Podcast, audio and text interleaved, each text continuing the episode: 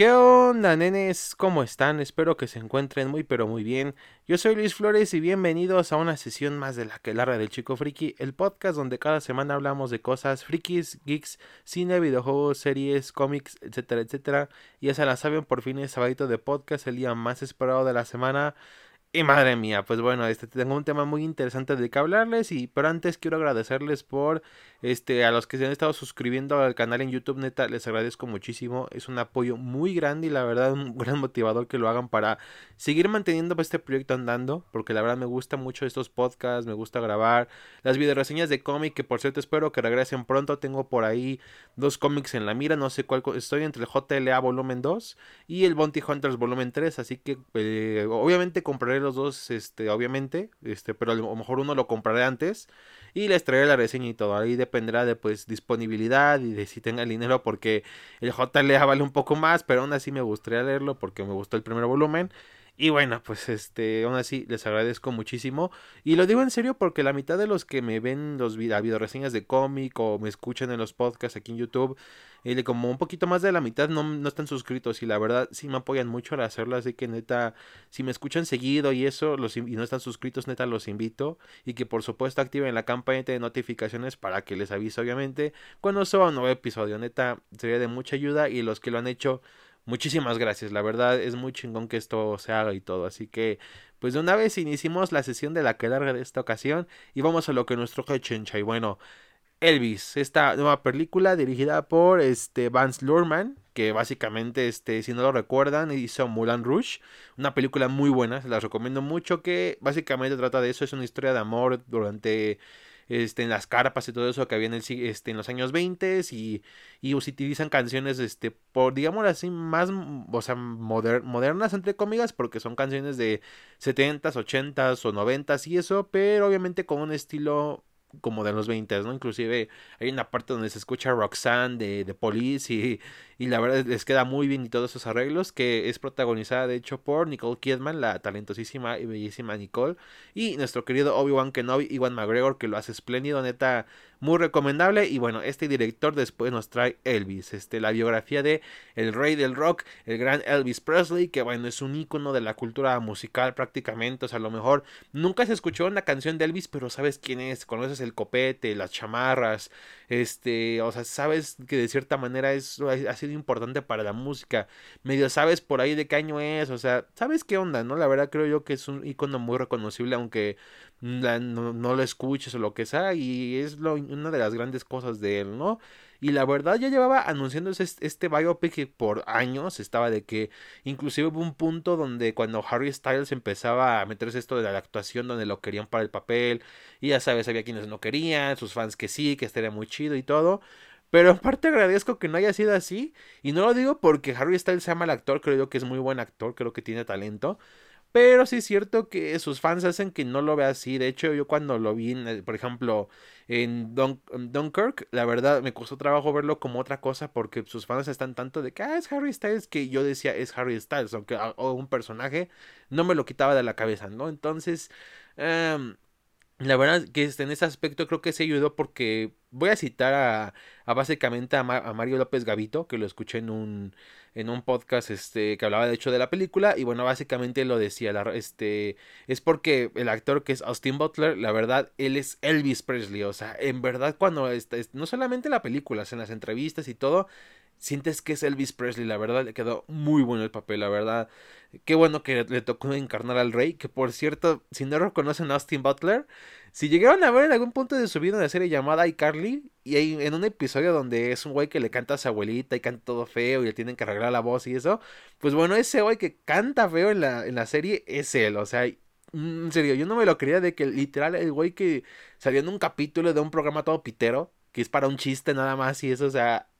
haya sido el puto Elvis Presley. Y no me lo creo, o sea, está muy fuerte que en verdad él sea el rey. Inclusive si yo regresé en el tiempo cuando estaba en secundaria y, me dijera mi yo del pasado, este güey va a ser Elvis Presley, lo va a ser muy chido. Yo no me lo creería, porque ya no es como, o sea, no me lo crees, pero la verdad Austin Butler, mis respetos, de que merece inclusive hasta ganar el Oscar, lo merece, porque, güey, Luis avienta una, una, actuación muy buena, o sea, no solamente, es, no solamente es una imitación de Elvis, sino en verdad encarna a Elvis, o sea, si sientes que, güey, se mete en el papel de este rey del rock, de, con los excesos, con las virtudes, con la pasión por la música, con todo eso, la verdad te la crees mucho, todos lo hacen súper bien en la peli, también Tom Hanks, que encarna al coronel Tom Parker, que era este su manager que, que, lo estafaba y toda la onda, la verdad sientes que Tom Hanks es un, pues la verdad un hijo de puta, o sea, un güey este, sin escrúpulos, que no le importa nada más que él mismo y el dinero, o sea, está, está muy chévere, la verdad la película estuvo muy buena, sí tiene sus fallas, o sea, por ejemplo, fue muy controversial que la, que la historia fuera contada a manos de, de, de los ojos del coronel, pero siento yo que le da un buen vistazo, ¿no? Sobre todo frases cuando él dice, este, yo no lo maté, sus fans lo mataron, ese, o sea, de cómo él veía la cosa. O es muy similar a más o menos como la película de Amadeus, que igual es su, como uno de sus competidores en la música y eso es el que cuenta la historia, no tanto el mismo Mozart. Y aquí sí es similar, o sea, me gusta mucho ese toque que le dan, es muy dinámica la película, va a ritmos muy rápidos, está muy bien la fotografía, preciosísima, me gustan muchos movimientos de cámara, muchas secuencias y todo están muy bien realizadas. Este, eso sí, en historia tiene esos momentos que falla por, pero en parte es porque es mucho que abarcar, o sea, abarcamos desde su infancia hasta su muerte y la verdad es desde, digamos, desde parte de los 40 hasta parte, a mitad de los, a finales de los 70, entonces sí es demasiado, son demasiadas décadas que abarcar, ¿no? O sea, sí, sí checamos varias cosas, pero, por ejemplo, hubo dos veces en las que Elvis estuvo en el cine, pero la primera vez que es como que súper rápido, y ya la segunda que es cuando hacía películas muy poco ya empezaron a hacer fracasos y eso era es cuando le ponemos como que un poquito más de atención o cosas así. Digo, al final del día sí le saben a qué poner atención, por ejemplo, cuando estuvo en el ejército, sus controversias por cómo bailaba, de que era para ese momento indecente, que es cosa curiosa ya que mucha gente está igual con varias cosas de la actualidad, mucha gente está igual que como le decían a Elvis, que de hecho está Eminem, creo que si no mal recuerdo es en la canción de Without Me o sí creo que es en esa canción donde de hecho él mismo lo dice, o sea que a lo este a Eminem siempre le decían que era una basura, que obviamente era un degenerado, que corrompía la sociedad y eso, cosas que de hecho le decían de Elvis Presley y gente que creció con Elvis pues lo defendía y todo, y cuando ven la nueva música, pues ahora dicen, no, este, esto sí es de generación y eso, y cuando no es así, lo mismo pasó con el glam metal, el thrash metal y eso en los ochentas, que como que, como crees, con, con esos ritmos tan violentos, esos gritos y así, que eran disques satánicos y lo que sea por la, y la tipografía e imágenes que usaban, cuando pues nada que ver, o sea, inclusive hay, hay músicos de mucho antes que esos güeyes que hacían cosas peores, así que es algo que pasa y la verdad me gustó que mantuvieran una buena parte hablando de eso, su tiempo en el ejército donde conocía a su futura esposa que era Priscila, este, vemos también su relación con su madre, con su padre, hasta cosas chidas como, como fan de cómic me gustaron como esa relación que tenía con Shazam, el personaje de Shazam, sobre todo con el Capitán Marvel Jr., que era como su sidekick, que este, si no saben quién es, en la película de Shazam es su, uno de sus hermanastros, que es el que trae la, la muletita. Él es este Capitán Marvel Jr. Este, aunque es curioso que en la peli cuando en la sala donde yo la vi, en los subtítulos, o sea, eh, o sea, Elvis dice Capitán Marvel pero este, en, la, los subtítulos decía Shazam, así como para que no se confundiera la gente, ¿no? Pero aún así está chido que, de cierta manera, inclusive la secuencia donde habla de, de por qué le gustaba Capitán Marvel Jr. y eso, este, es como estilo cómic, y hablan de cosas como la piedra de la eternidad y eso, está, son detalles muy padres. Pero igual, algunos se van perdiendo y así. Entonces, ah, es, es lo malo. Digo, se entiende por la duración que tiene que tener la peli. Y obviamente todo lo que tiene que abarcar, pero hubiera sido muy padre ver un poquito de cosas más. Porque, por ejemplo, también te hablan mucho de que le impacta la muerte de Martin Luther King, pero no sabemos hasta cuándo. Que sí, sé que al final del día, en parte es porque pues, el güey convivió, estuvo en un barrio pues, afrodescendiente y este y convivió con este ese tipo de cultura, la música, que de hecho él ayudó a popularizar la música este, afroamericana, el rock and roll, que era este, prácticamente su estandarte, y se veía mal y no lo querían poner, y fue gracias a Elvis que,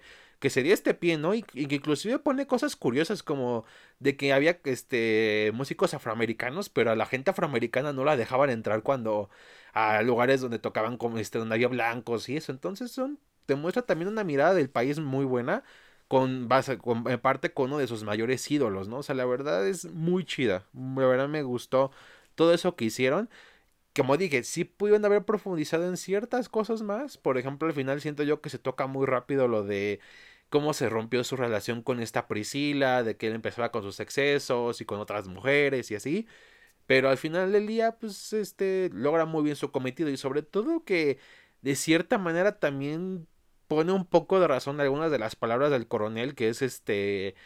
eh, lo que él moría por sus fans, o sea, sus fans eran su mayor de todas las adicciones que tenía, sus fans eran su mayor adicción, ¿no? De que, o sea, de cuánto tiempo estuvo en Las Vegas y le mostraba ese cariño a sus fans y así, entonces está está muy chido la verdad, o sea, me gustaron muchos momentos de la película. Y, y bueno, no, pues este, al final del día ya podría acabar aquí, y ya, porque siendo sinceros, o sea, este, es una experiencia que hay que vivirla, la verdad. O sea, si no la han visto, neta se las recomiendo muchísimo. Es una película que no les va a aburrir. Es un ritmo muy rápido. Si dura algo, no lo voy a mentir, pero el ritmo que usa y las canciones que la verdad las sabe usar en el momento perfecto. Este, Suspicious Mind, este, el es Conversation y así, o sea, está, están muy bien planteadas cada una y la verdad, o sea, te llenan de energía de todas las canciones, sientes este, la emoción, o sea, así como ponen a las, como eran las fans de Elvis que literal tenían un orgasmo así en el, este, al verlo bailar y cantar y eso, así te sientes tú, o sea, muy emocionado, con mucha energía y eso. Y bueno, pero como dije, al final pude acabar hasta ahí, de que les recomiendo mucho la peli, que la vayan a ver y lo que sea, ¿no? La verdad, muy buena peli. Este, que por cierto, ahorita que estoy hablando de esto de música, quiero este dedicarle este episodio a mi amigo José Luis, que neta le mando un gran abrazo, este, que igual le encanta mucho la música, sobre todo los Beatles y eso, y es un gran amigo desde el kinder, así que pues pues le mando de una vez las, este, la verdad, esa, esta dedicatoria a este podcast que se la iba a mandar desde que inicié a grabar, pero ahorita que empecé a hablar fue como de, ah, sí, cierto, tengo que, que decirle esto. Así que, bueno, o sea, de una vez le dedico este episodio porque todavía no acaba. Por suerte todavía no acaba. Y este, bueno, como dije, es una biopic de estas músicos y todo eso, ¿no? Y se vienen más, ¿no? Se viene también, creo yo, la de Winnie Houston y por ahí de planear la de varios, ¿no? La verdad, este, como que es muy interesante ver la vida de estas personas, sobre todo los, este, las partes más morbosas, ¿no? De que con cuántas personas durmieron, de que, este, sus excesos de alcoholismo, drogas, este, cómo fue su vida antes de ser famosos, o sea, son cosas que nos ponemos a pensar, ¿no? Porque obviamente las disqueras, los medios y todo nos ponen como de una manera estas personas, ¿no? Como personas cuasi perfectas que tienen la vida arreglada, muy chido y todo, pero no vemos más allá, la verdad, este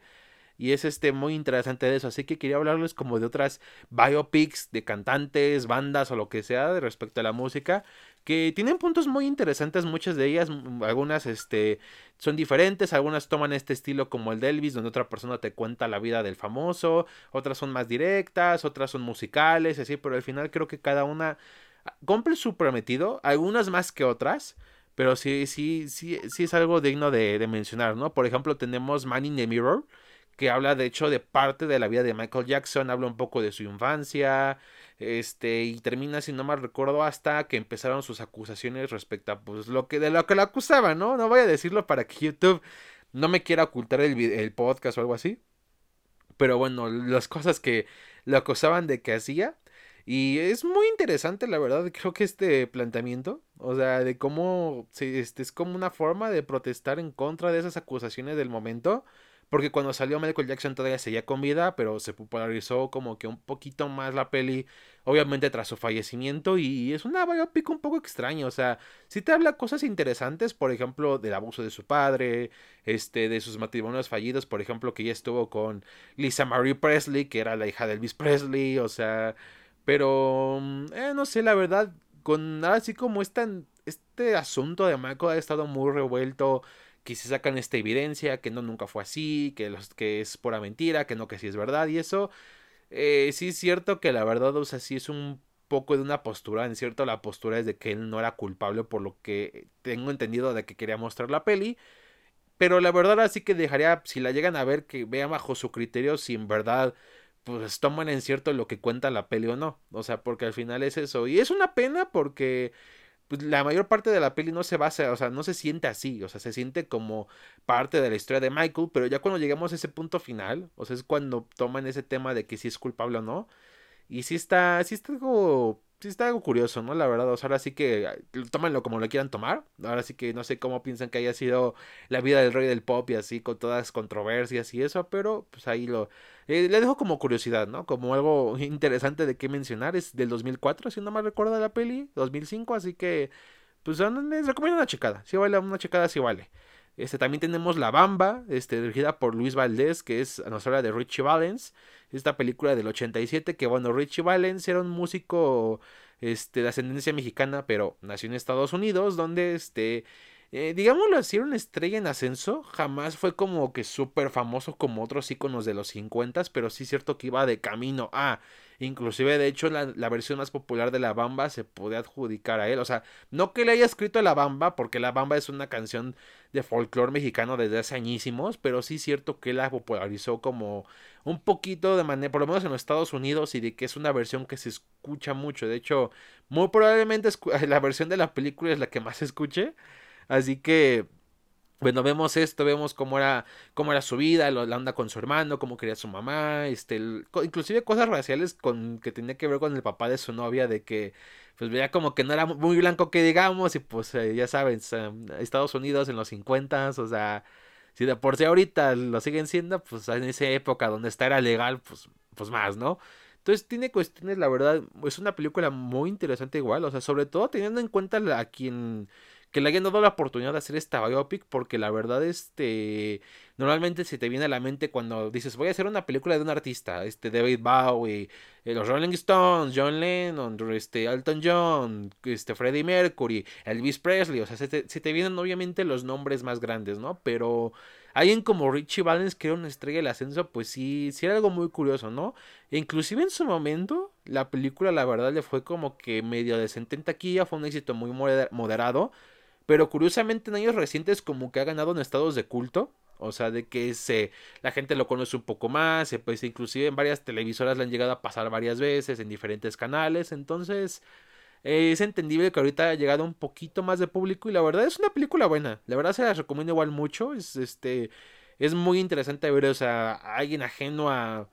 este, que está como, digámoslo así, entre dos mundos, entre su parte mexicana y su parte norteamericana, cómo lo sobrellevaba, que obviamente había cosas que, por ejemplo, me ponían mucho de que él no podía cantar la, no quieren que cantara la bamba porque como era de folclore mexicano pensaban que no iba a pegar cuando, pues de cierta manera llegó a pegar en Estados Unidos y eso, entonces es, es chido, la verdad es chido, este, ver ese tipo de cosas y les digo, o sea, pese a que en su momento no fue muy exitosa, Creo que ahorita se le ha dado una oportunidad muy buena, igual, pues muy recomendable. Este, también hablando de John Lennon, tenemos este His, Life, este, la historia de John Lennon, que de hecho nos habla de eso, de su infancia, de cuando se fue su papá. Bueno, aparentemente porque hay una controversia de que al parecer nunca se, nunca lo abandonó o algo así. No sé, hay igual muchas controversias al, Respecto a John Lennon, también nos hablan de los Bills, de cuando fueron a Alemania, de los miembros que pasaron por la agrupación antes de la que conocemos, cuando llegó Ringo y eso, la verdad está igual. Es una biopic de hecho muy interesante porque casi no se habla de ella, o sea, como que ha estado muy olvidada en el sentido de que se deja como por ahí, porque inclusive hay una del 2009 que es de que es protagonizada por Aaron Taylor Johnson, que fue Quicksilver en las películas de Marvel.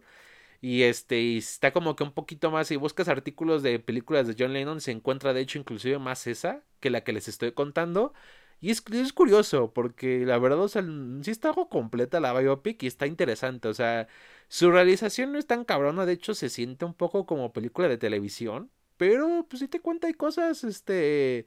hay que decir, wow, o sea, está, esto está chido, o sea, o qué bueno saber esos datos. Y durante mucho tiempo la estuvieron pasando en televisión, de hecho yo la vi de niño, muchas veces porque la pasaban mucho tiempo, y de la nada ya desapareció, o sea, como que nunca la volvieron a pasar, la dejaron por ahí. Y ya, entonces sí se más interesante este aspecto. Y si la llegan a encontrar, no sé, creo que no está en ninguna plataforma de streaming ahora sí que no sabría decirles dónde más la podrían ver aparte de buscarla en DVD o algo así, pero eh, igual, vale una checada, neta, vale una checada. Este, eso sí, los actores no se parecen mucho a los Bills. Pero está interesante, sobre todo a mi amigo José Luis, que le encantan los Bills, pues le parecería a lo mejor interesante ver esta biopic de John Lennon y pues de una parte de, de The Bills. Y hablando también de músicos muy grandes y de la década de los 60, también este, en, un momento salió la película de The Doors, sí, o sea, The Doors tuvo su peli. Bueno, más específicamente Jim Morrison, esta película del 91 de por parte de Oliver Stone, que hizo varios trabajos como este Natural Born Killers, Pelotón, este, Nacido en 4 de julio y eso, ¿no? Bueno,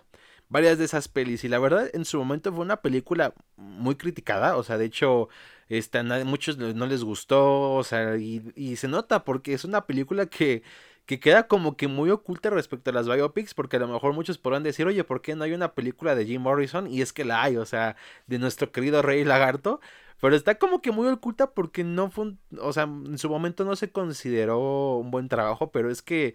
digamos que la peli retrata, o sea, pese a que retrata la parte poética, el musical de Morrison, de cómo era un artista en todo el sentido y eso, también muestra mucho sus vicios, sus fallas y que era un caos toda su vida. Entonces es una película algo incómoda de ver. O sea, creo que es de las más incómodas de, Oliver Stone, pero es, es, es una, un acercamiento muy interesante, sobre todo porque no se limita a lo bonito. O sea, muchas películas biopic que se limitan solamente a eso. O sea, de que, ah, sí, pobrecito, cómo tuvo que hacerle para sobresalir y mira, fue un gran artista y eso. Y aquí sí nos muestra pues también que fue en la época donde estuvo, que fue un desmadre sociocultural muy cabrón que fueron los 60 y eso, pues está está muy cabrón, pero aún así entregaron una película, la verdad, muy buena, creo yo. De hecho, el que interpreta a Jane Morrison es nada más ni menos que Val Kilmer. Así es, el mismísimo Iceman es Jim Morrison. Y la verdad, entrega todo para ese papel. O sea, se nota que el güey se hizo lo posible. Que, como que el güey quería ganar el Oscar. No se le dio la oportunidad, pero creo yo que sí se, Val Kilmer sí se rifó mucho con, con esta interpretación, la verdad. Igual, no, era, es como ahorita lo dije con Elvis. O sea, a este, a, este, no, no estás viendo literal. Así como si estás viendo a Elvis tanto en la película y en todo eso, aquí es lo mismo. Aquí no estás viendo a Val Kilmer o una como una, digámoslo así, una, este, eh, una interpretación, una, este, copia de Jim Morrison. Estás literalmente viendo a Jim Morrison, entonces está, está muy chido igual, este, muy recomendable. También otra que es un punto muy interesante es 24 Hour Party People. Es una película de 2003 que nos habla de grupos del sello Factory, no tanto de de una, de una agrupación, un cantante en sí, sino como de varios. Más específico de Joy Division y de New Order. La verdad, bandas muy chidas. Y es como ver, pues, este, cómo este, estaba Manchester y el Reino Unido este, por dos décadas con esta nueva corriente de música, ¿no? Sobre todo que también, o sea, mucha gente no lo ve, pero muchas partes del Reino Unido tienen este, estos, este, problemas socioculturales respecto a las reglas, a la monarquía y eso, tan solo por eso tenemos, es la cuna del punk prácticamente con, con Sex Pistols y así, entonces también ver esta, ver este lado un poco más contemporáneo de la música es muy interesante, igual es, de hecho, es, sale Simon Pegg en la peli, este, yo jamás lo pensé. Cuando estuve investigando estas biopics dije, tengo que investigar pues, más para hablar de, de ellas y la verdad fue interesante verlos. igual les recomiendo mucho ver esta peli. Es un poco diferente a lo que pensarías de algo de que te hablen sobre una agrupación o algo así, pero este está, está muy interesante, ¿no? Y hablando de cosas diferentes pero muy cabronas, tenemos Amadeus de, de Milos Forman del 84. Y esta película en su momento fue un boom cabrón, o sea, fue un fenómeno de que, güey, así como ahorita está mucha gente con, güey, es Elvis y hay que verla, o en su tiempo con Bohemian Rhapsody y eso, en los 80 fue con esta película de Amadeus que obviamente nos habla de Wolfgang Amadeus Mozart, que la verdad supera mucho lo que tú esperarías porque este, obviamente te dicen Mozart y relaciones con música clásica y no lo relacionas con los vicios o el desmadre que pueda haber una estrella actual cuando la película hace justamente eso, o sea, demuestra qué tan desmadroso se puede hacer con Mozart, es su vida de como de estrella, de diva y todo. Y es una película igual muy buena, con una banda sonora muy chida, la verdad, es un deleite visual preciosísimo, es, es una experiencia que neta tienen que vivir, o sea, ver esa peli es una experiencia completamente. De hecho, este, así como dije con Elvis, que es narrada con el, por el parte del coronel, pues aquí esta película es narrada por Antonio Salieri, que era este, uno de sus mayores enemigos íntimos. Y la verdad es una mirada muy interesante. Eso sí, tengo entendido que la película no es muy exactamente biográfica. De hecho, sí se toma demasiadas libertades. Pero creo yo que si tu objetivo no es tanto aprender de Mozart, o por este, más que nada querer ver como otra faceta que pudo haber o no tenido, creo yo que es una, les digo, es una experiencia que vale mucho la pena. Inclusive, si solo quieres ver una buena peli, te la recomiendo, o sea, neta, preciosísima. De hecho, no, no entiendo por qué muchos cinéfilos mamadores nunca hablan de Amadeus, siendo que, que es una película muy cabrona, la verdad, se la recomiendo. Y hablando de películas acá muy para cinéfilos y eso, pues también les quiero hablar de The Wall este, que es esta película de Pink Floyd basada, de hecho, en su álbum, que no es tanto biográfica en sí, pero sí es cierto que de cierta manera lo es porque varias partes tienen que ver, canciones tuvieron que ver con la vida, la vida de Roger Waters. Eh, voy a dejarlo un poco hasta aquí porque creo yo que The Wall merece su propio podcast porque la verdad es una película wow, o sea, no tiene, falta muy poco para que cumpla, creo que 40 años. Entonces, este, ya cuando se acerque su aniversario, pues ya hablaré de ella, pero igual es una experiencia muy cabrona que la verdad tuve que ver como otras tres veces para entenderle, pero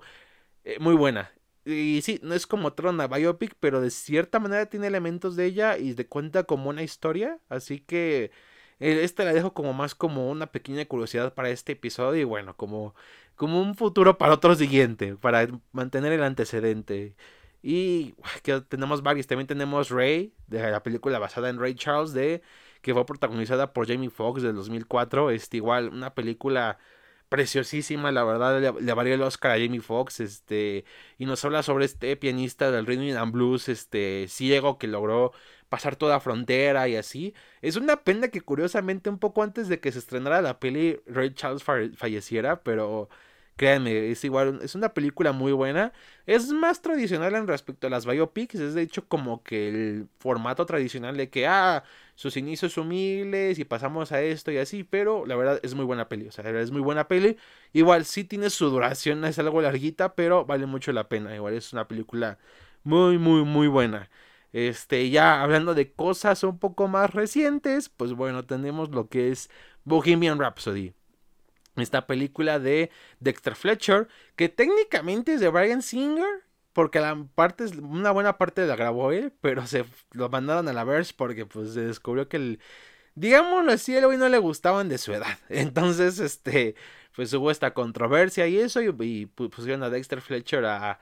dirigir lo que faltaba de la peli, a hacer ciertos arreglos y así. Y es muy probablemente la biopic más conocida por el consenso popular, o sea, esta película que nos habla de la vida de Freddie Mercury, que es interpretado en esta peli muy chingón, la verdad, por Remy Malek, que la verdad sí se rifa en su actuación muy cabrón, en su en lo que hicieron para que se pareciera al, a este gran cantante de, de la banda Queen y todo eso quedó muy bien. Pero sí es cierto que está algo sobrevalorada por mucha gente. O sea,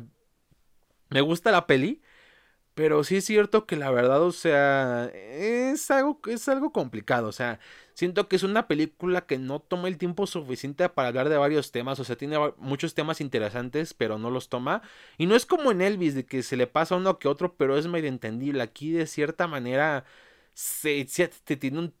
tiempo más limitado. O sea, prácticamente nos cuentan desde desde que se formó Queen hasta que tocaron en el Live Aid. O sea, es muchos menos años de cierta manera de lo que pasó. Pero varias cosas se toman muy rápido. O sea, por ejemplo, lo que es su parte de solista se toma como. Inclusive como algo malo. Cuando técnicamente tengo entendido que el güey sí quiso hacer un disco de solista por capricho, porque le gustaba hacer, quería experimentarlo y pues nada más hizo como uno o dos y ya. Aquí te lo ponen como algo súper malo y así súper rápido te lo toman también de su parte de su sexualidad como que se lo toman muy a la ligera, siento yo. No lo exploran más, sino que es muy interesante, o sea, porque literal te lo te inician esto de que corta con su su el amor de su vida del, este de Love of My Life por este por el descubrir que güey este dice creo que soy gay, soy bisexual, no sé. Y de ahí nos, o sea, se lo toma como que sí, estuvo con muchos hombres, así, y al final sí se casó y todo. Bueno, no se casó, pero tuvo su pareja y normal, o sea, su este, con este, creo que era, trabaja como su mayordomo o algo así. Y, ya, o sea, pero se toma muy rápido, ¿no? O sea, no se habla mucho más de eso. Inclusive creo yo que, no sé, o sea, mm, como que no le quisieron poner mucha atención, siendo que, siendo que prácticamente es lo más, este, es una de las cosas que más se habla, que es cierto que cuando se habla de Freddy casi no intentan tocar mucho su sexualidad a diferencia de otros artistas. Pero aún así, pues hubiera sido este un tema un poco ver cómo desarrollaba estos sentimientos de hacia, hacia, hacia otro hombre y así de cómo él lo experimentaba, de cómo él se sentía y eso, pero lo toman muy rápido. De hecho, la mayor parte de los conflictos de la peli se resuelven casi al final, o sea, al casi al final se arregla con Queen, casi al final este se junta con este güey, casi al final este vuelve a hablar con sus papás y y de hecho sus papás, o sea, te ponen que son este como que este son de Zanzíbar y que pues este son como que un poquito más conservadores respecto a lo que era su cultura y eso y no, o sea, nunca hablan mucho de, o sea, qué, más problemáticas pudo haber tenido Freddy con su familia, cuando les presenta a su, a su novia así como, ah, chingón y ya, o sea, muy rápido, órale, irnos al live o sea, es demasiado, o sea, no se toman el tiempo de muchas cosas, lo mismo con su, con su amiga, que era el amor de su vida, o sea, toman de que, este, se preocupaba por él y eso por el momento se olvidan de ella, o sea, es, un, es mucho desmadre, ¿no? Y sobre todas las cosas también siento yo que en la película no sabe de qué hablar. En momentos quiere ser la película de cómo se originó Bohemian Rhapsody. En momentos quiere ser la biopic pero de todo Queen. Y en momentos solamente la de Freddy. Entonces no, no hay cabida para eso. Y también sí es cierto que en muchas cosas se nota varias influencias de que no está muy exactamente. Sé que esto no lo tomé como falla con Amadeus, pero aquí sí es imperdonable porque literal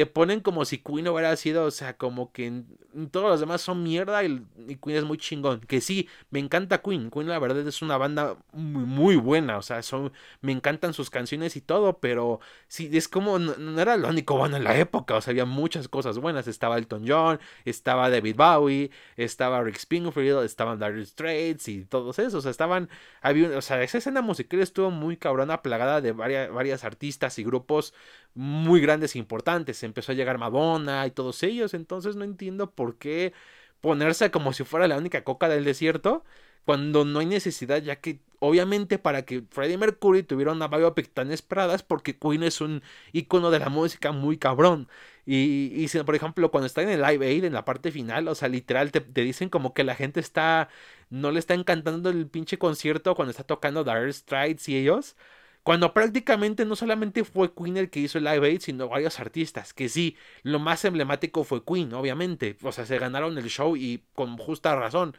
Pero, güey, o sea, cuando se habló de Live Aid, mucha gente estaba, güey, va a estar Queen, va a estar Ricky Springfield, va a estar este, va a estar aquello. O sea, la gente se emocionó demasiado, que Tina Turner y lo que sea no solamente fue por Queen, sino fue por toda la bola de artistas grandes de la época. Y aquí te ponen como si esos artistas valieran verga y solamente importara Queen. O sea que sí, Queen dio un espectáculo muy cabrón y la parte del concierto está muy bien hecha, pero sí se nota mucho esa, ese sesgo. También lo que les dije, tengo entendido que Freddie Mercury hizo los discos de solista por muero gusto, pero te lo ponen como si, si o sea, pinche Freddie Mercury mamón, no, no quiso hacer su música solo, o sea, cuando pues fue un experimento que él quiso hacer y tiene el derecho de hacerlo, o sea, y en parte el problema es porque de cierta manera la historia no la cuenta Freddy, la cuentan los artistas de Queen, porque tengo entendido que gran parte del guion lo supervisaron, este, creo que Brian May y no me acuerdo, creo que John Deacon también,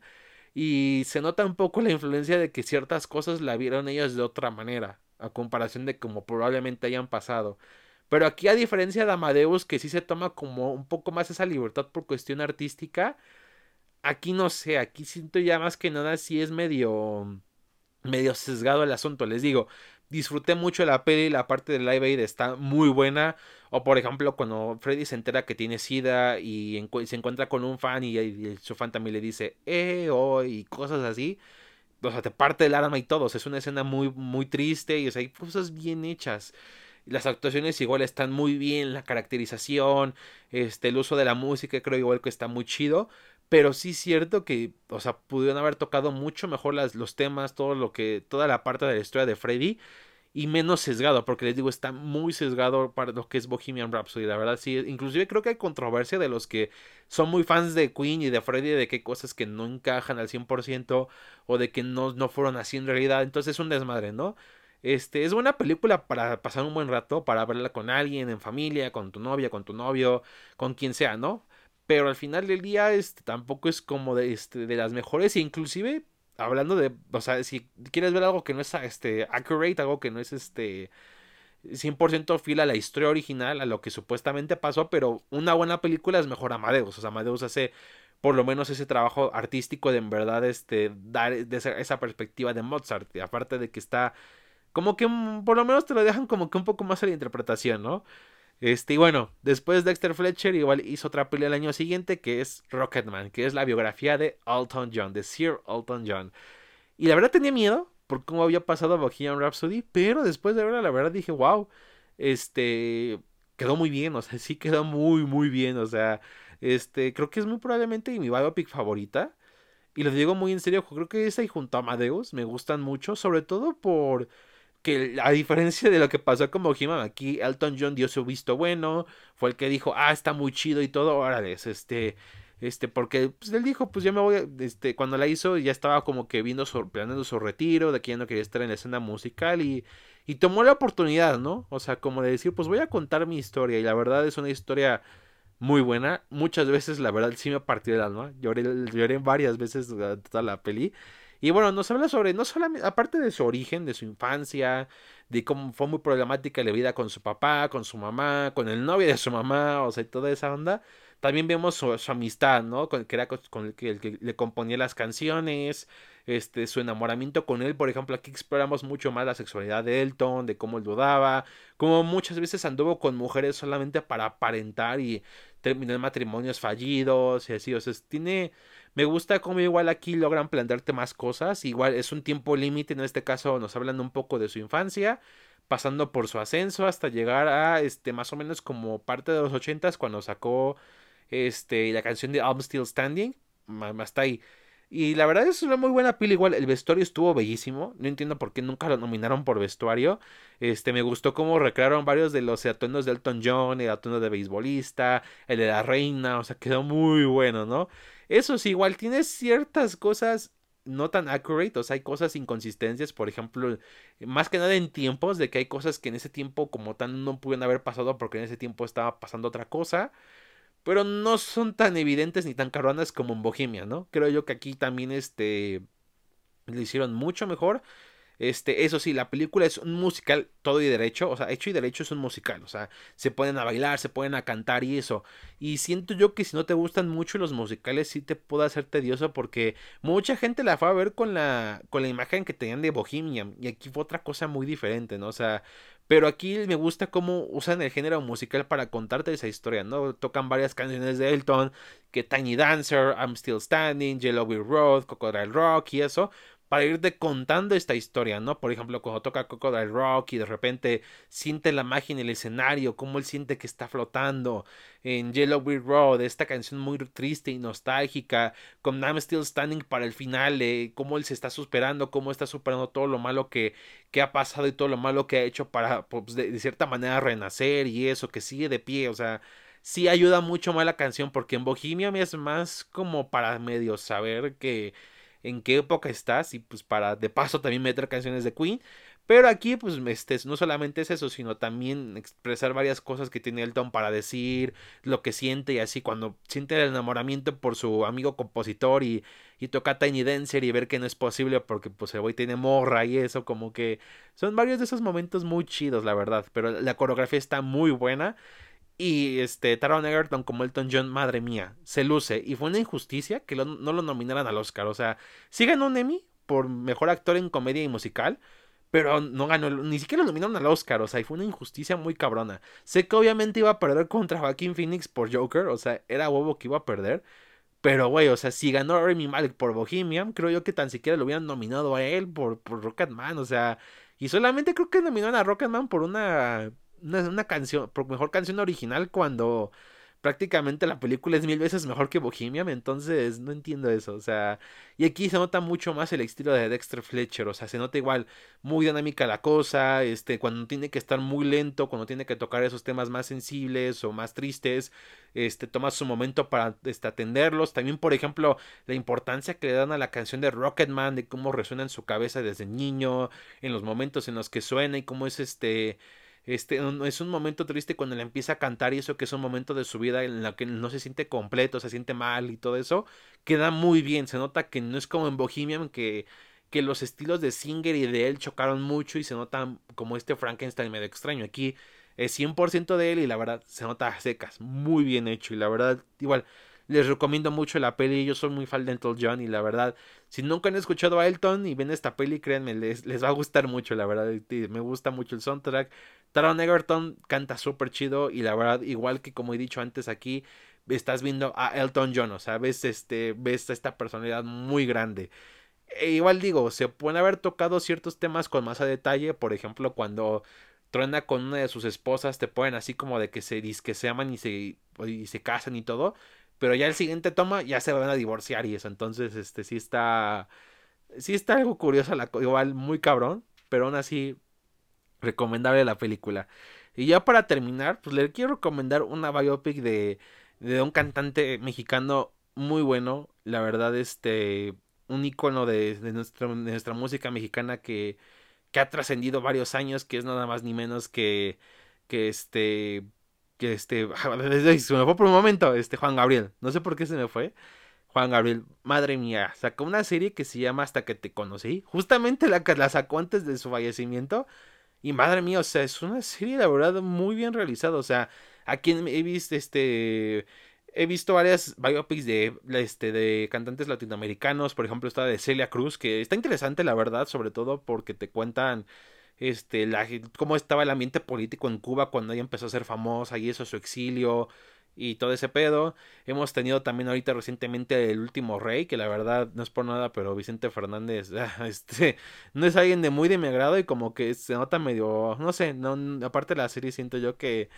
tiene bajones de calidad muy cabrones, este, y varias, ¿no? También este, creo que a Jenny Rivera le sacaron una biopic y así, pero obviamente alguien que se lo merecía mucho y por suerte fue de los pioneros en esto fue Juan Gabriel. Neta, se rifó muy cabrón en esta serie, igual dio su sello de aprobación y wow. O sea, igual es un tiempo delimitado, pero aquí como es serie tienes la ventaja de que te cuentan a mejor profundidad varias cosas y cosas muy cabronas, o sea, te cuentan su infancia, de cómo su mamá le hacía desplantes como que no lo quería, cómo esto le afectó en su vida, o sea, este hasta prácticamente durante su carrera y todo, cuando era niño, cuando empezó este se interesó por la música, cuando tuvo que dormir en la calle, cuando se lo, pusieron en lo encarcelaban en Lecumberri, que era una una de las peores cárceles que había aquí en México que eh, investiga en el Palacio Negro de Lecumberri, neta, un horror de prisión. De por sí cualquier prisión es un horror, pero ese era puta, cabrón. O sea, y, y aún así, o sea, lograron hacer la verdad una gran serie. Vimos cómo conoció a diferentes artistas, cuando se empezó a hacer famoso, cuando le hizo canciones a varios artistas. Y pues bueno, todo culmina en el concierto de Bellas Artes, que es muy probablemente uno de sus, este, como que unos momentos más cabrones de su carrera, o sea, tocar en Bellas Artes con mariachis y todo, o sea, muy cabrón, y todo terminando con la canción de Hasta que te conocí y con con, con ese con esos problemas maternos que mantuvo por cómo su mamá prácticamente lo este no lo pues dice que no lo quería, ¿no? Al Divo de Juárez, entonces es una biopic muy cabrón y jamás jamás me creería que logran hacer algo muy bueno un producto mexicano, ¿no? Curiosamente, la serie es de hecho producida por Walt Disney, así que me entiendes la diferencia, pero la verdad está es una experiencia igual muy buena, la verdad. O sea, yo la veía con mi abuelita muchos ratos cuando la pasaba mi abuelita. Así como yo estaba, he estado con The Mandalorian y estas series, aquí mi abuelita, quiero ver la serie de Juan Gabriel. Chinga su madre, o sea, ya así atenta a ver la serie de Juan Gabriel. Se chutaba maratones cuando acabó la serie y eso. Entonces, está es un producto muy bueno. Igual hay otros muy buenos, como dije, Celia Cruz, esta cantante cubana, neta, también tiene una serie muy interesante, la de Lupita D'Alessio, la de Hoy voy a cambiar. No la he visto completa, pero lo que he visto, la verdad, está pues, muy interesante. Y ahorita se viene la de María Félix, que no es cantante como tal, pero pues es la es este, es, vaya, es un icono mexicano igual muy cabrón, o sea, es una pena que no puede decir lo mismo de otras series biopics mexicanas, pero me alegra mucho que que Juan Gabriel haya sido el estandarte para que más pudieran salir. Bueno, Esto fue todo por el podcast de esta ocasión, la verdad. No pensé tardar, este, que me tardara tanto en hablar de biopics de música, pero pues es que yo soy un apasionado de la música, la verdad. O sea, no soy tan conocedor, pero me gusta mucho la música. O sea, siempre escucho música cuando luego edito, cuando estoy limpiando, cosas así. Me gusta escuchar mucho música. Entonces, este, la verdad me apasiona hablar de estos temas y aparte lleva rato que no hablo de música. Creo que desde que hablé de, de, de, Police, no he hablado y siempre he querido volver a hablar. Que si de Depeche Mode, que si de Bills, que si de esto y de aquello, pero no lo he hecho. Entonces es bueno, es bueno hablar de ello, ¿no? Así que pues bueno, nenes, esto fue todo para el episodio de esta ocasión. Espero que les haya gustado y cuéntenme, o sea, algún otro biopic que les guste, ya sea en serio, película, documental o lo que sea. Este, ¿qué les pareció Elvis? ¿Les gustó? ¿No la han visto? Este, ¿qué onda? ¿No? Todas esas cosas, pónganme en los comentarios a ver qué tal. Y pues bueno, estar así que cerramos la sesión de la que de esta ocasión. Y nos vemos hasta la próxima. Chao.